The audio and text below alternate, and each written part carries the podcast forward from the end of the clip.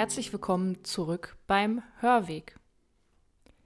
In unserer heutigen Folge geht es um den aktuellen Feiertag. Es geht um Fronleichnam.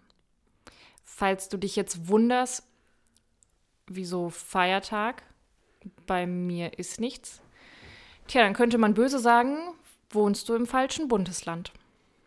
Frohleichnam ist nicht äh, in allen äh, Bundesländern Feiertag, sondern nur in denen, wo äh, katholisch-evangelisch früher mal so in etwa halbe halbe war oder in den mehrheitlich katholischen Gegenden. Das liegt daran, dass der Frohleichnamsfeiertag von der Reformation abgeschafft wurde, also von Luther und Calvin und den anderen Reformatoren. Jetzt, was ist, ja, was ist das? Warum? Warum haben die das abgeschafft? Also ganz ehrlich, ein freier Tag ist cool und wenn ich das irgendwie richtig verstanden habe, dann hat das was mit Demo zu tun. Und Demos finde ich an sich auch ganz cool. Und wenn selbst meine Oma auf eine Demo geht, dann muss das doch eigentlich was sein. Schauen wir mal auf äh, den, ähm, den Ablauf äh, so, so eines klassischen Frohleichnamstages. Also bei mir war das früher so, da sind wir in Bulmker Park äh, ne, da waren die, die Männer der Gemeinde, die haben da schon seit früh morgens auf dem Bulmker, äh, da im Bulmker Park äh, Bänke gestellt und einen Altar aufgebaut und hast du nicht gesehen? Und dann haben wir uns da unter freiem Himmel ist ja auch immer schon schön im Frühsommer und so äh, getroffen und haben da äh, draußen an Messe gefeiert und sind danach dann ähm, mit so einer Prozession äh, Lieder singend äh, und mit, da kam immer der Bläserchor von der evangelischen Gemeinde, erinnere ich mich, ähm, sind wir dann zurück zur Kirche und da gab es dann noch irgendwie irgendwas, äh, woran ich mich so, äh, das war immer noch irgendwas, genau. Da wurde nochmal was gesungen und dann war vorbei. Genau. Und manchmal gab es hinterher noch Erbsensuppe oder Grillwurst, je nachdem. Ich weiß nicht, wie war das bei dir? Also wir haben das immer auf der Wiese vom Altenheim gefeiert und sind von da aus zur Kirche gezogen. Und was natürlich verdammt cool war, in dem Jahr, wo ich Kommunion hatte, da ähm, durfte ich nochmal das Kommunionkleid anziehen. Da sind wir als Kommunionkinder mitgelaufen. Und ähm, bei uns wurden natürlich auch noch schön die Straßen geschmückt. Also am Straßenrand standen dann Fahnen. Ja, kann ich mich dran erinnern, das war bei uns, äh, das war bei uns äh, auch so. Und auch da, äh, wo wir jetzt gerade arbeiten in Bottrop, da ist das auch so. Ähm, wenn nicht gerade Corona ist und deswegen keine Frohnleichnamsprozessionen stattfinden. Da wird die Straße schön geschmückt. Manchmal gibt es auch noch so, ein, äh, so, ein, so, eine Zwischenstoppstation mit äh, noch so einem äh, Extra-Altar und da gibt es dann auch nochmal. Genau, aber jetzt äh, erstmal darauf zurückzukommen, was ist das eigentlich, wo kommt das her, was heißt Frohenleichnam und überhaupt und sowieso. Und äh, warum äh, haben die evangelischen Kirchen das wieder abgeschafft? Äh, wie ist das Ganze losgegangen? Das Ganze ist losgegangen im 13. Jahrhundert, also 1200 Paar zerquetschte so. Seitdem äh, gibt es das Fest, äh, so seit den 1250er Jahren. Und so seit äh, Ende der 1260er Jahre, Anfang der 70er, äh, wenn ich richtig informiert bin, gibt es das dann auch in der ganzen Kirche. Jetzt, was soll das? Warum ist es Donnerstag und überhaupt? Genau, also der Donnerstag der hängt tatsächlich mit dem Gründonnerstag zusammen. Gründonnerstag, der Donnerstag vor Ostern, das Fest vom letzten Abendmahl. Und im Grunde geht es auch an Fronleichnam um das letzte Abendmahl. Es geht um die Eucharistie. Und es gab ein kleines, aber pfiffig zu lösendes Problem. Am Gründonnerstag darf ich aufgrund der Fastenzeit nicht richtig feiern. Es wird auch ab dem Gründonnerstag nicht mehr gesungen in den Kirchen. Und all das war den Menschen irgendwie blöd. Also hat man angefangen, Fronleichnam zu feiern, um da nochmal richtig ein raushauen zu können. Und zwar äh, raushauen, dass Gott wirklich äh, gegenwärtig ist. Also wenn man sich erinnert, äh, die Leute sitzen dann mit Jesus äh, zusammen und essen und trinken und Jesus äh, nimmt das Brot und sagt, das ist jetzt äh, übrigens kein Brot mehr, das bin ich für euch oder so wie dieses Brot für euch ist, so bin ich für euch, so ist Gott und so weiter und so fort.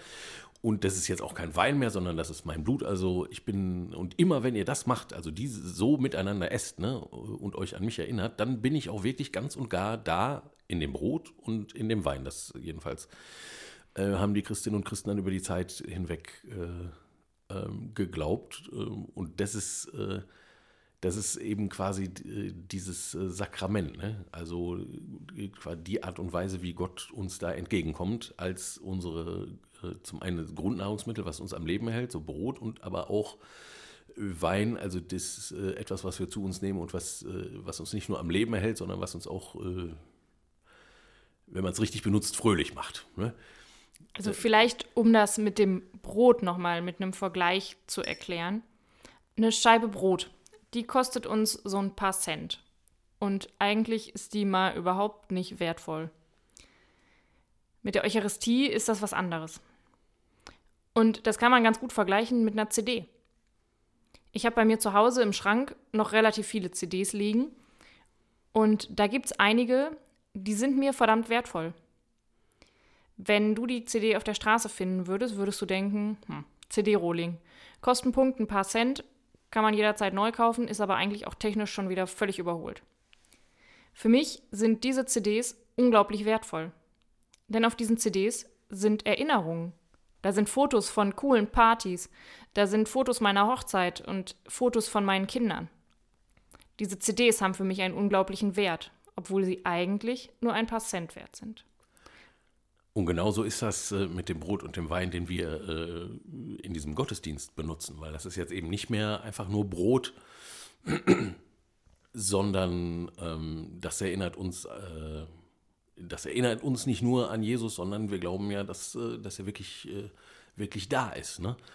Ähm, das heißt, ich schaue das Brot an und sehe Brot, aber ich sehe natürlich äh, auch noch mehr darin, nämlich Jesus und vor allem seine ganze Geschichte. Also alles, was der erzählt hat, alles, was der getan hat, äh, die ganzen Wunder, äh, wie er gelebt hat, die ganzen Begegnungen, die er hatte und eben auch sein Leiden und sein Tod und seine Auferweckung, all das sehe ich quasi konzentriert ähm, in diesem kleinen Stück Brot. Und deswegen ist mir das besonders wichtig und wertvoll.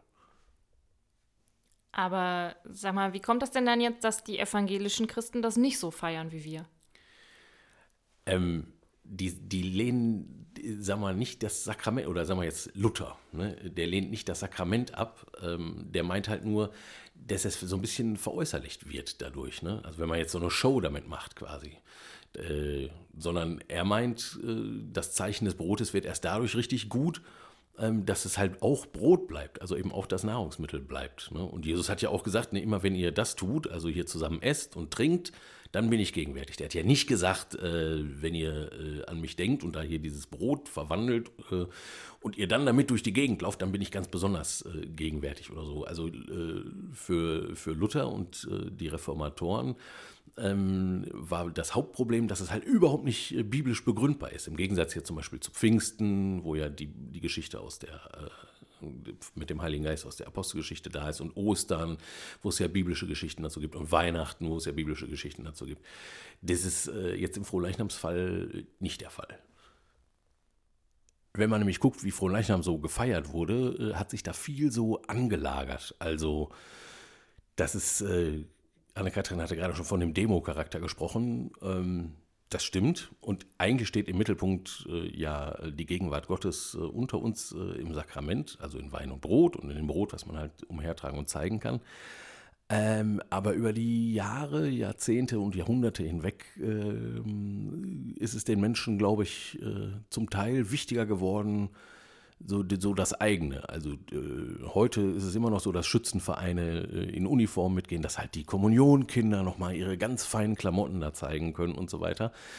Ähm, früher äh, war es so, dass äh, zum Beispiel äh, in bestimmten Städten äh, in Bayern das also völlig aufgeladen wurde, dass da also ganz teuer angezogene Reiter mitgezogen sind und dass sich ganz viel, sagen wir mal, Menschliches ähm, so menschlicher Pomp und so weiter da äh, eingeschlichen hat und dass der tatsächlich ja noch besser zu sehen ist als jetzt diese kleine Ostie, ne?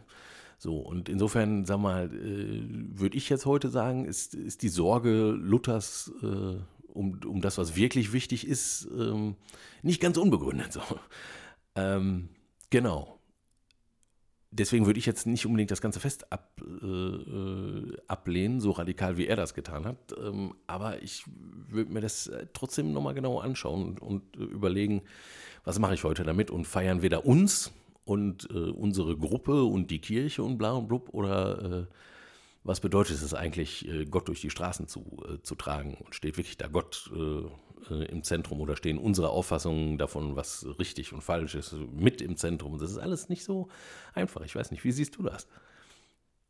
Das ist schon echt eine Nummer. Auf der anderen Seite finde ich es verdammt cool zu sagen, hey, seht her, es ist unser Gott und unser Gott ist für alle Menschen da und den zeigen wir euch. Wir glauben nicht nur im verschlossenen Kämmerlein in unseren Kirchen, sondern wir zeigen es auch draußen. Wir zeigen allen Menschen, wie toll Jesus ist. Wenn es diesen Charakter hat, dann finde ich von Leichnam ein verdammt cooles Fest. Ja, und dann macht's Spaß. Wenn es nur darum geht, zu zeigen, wie toll ich bin, was ich für schöne Kleider habe und was wir für eine tolle elitäre Kirchengemeinde sind, dann brauche ich das nicht. Weil dann ist es nicht das, um das es geht.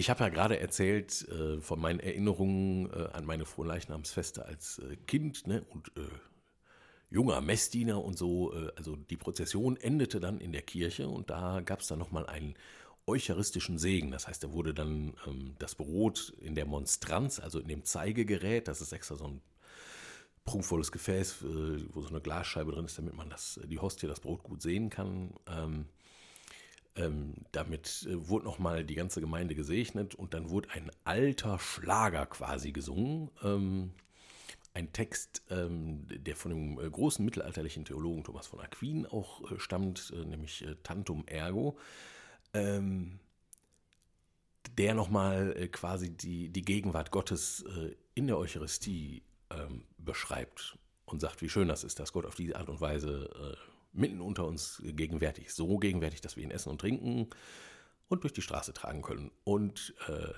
der Text äh, kommt jetzt und das Lied auf Latein könnt ihr euch am Ende nochmal anhören, wenn ihr wollt. Sakrament der Liebe Gottes. Leib des Herrn sei hoch verehrt. Mahl, das uns mit Gott vereinigt, Brot, das unsere Seele nährt. Blut, in dem uns Gott besiegelt, seinen Bund, der ewig währt. Lob und Dank sei Gott dem Vater, der das Leben uns verheißt, seinem Wort, dem ew'gen Sohne, der im Himmelsbrot uns speist. Auch der Born der höchsten Liebe sei gelobt, der Heilge Geist. Amen. tantum ergo sacramentum veneremus cernui et antiquum documentum novo cedat ritui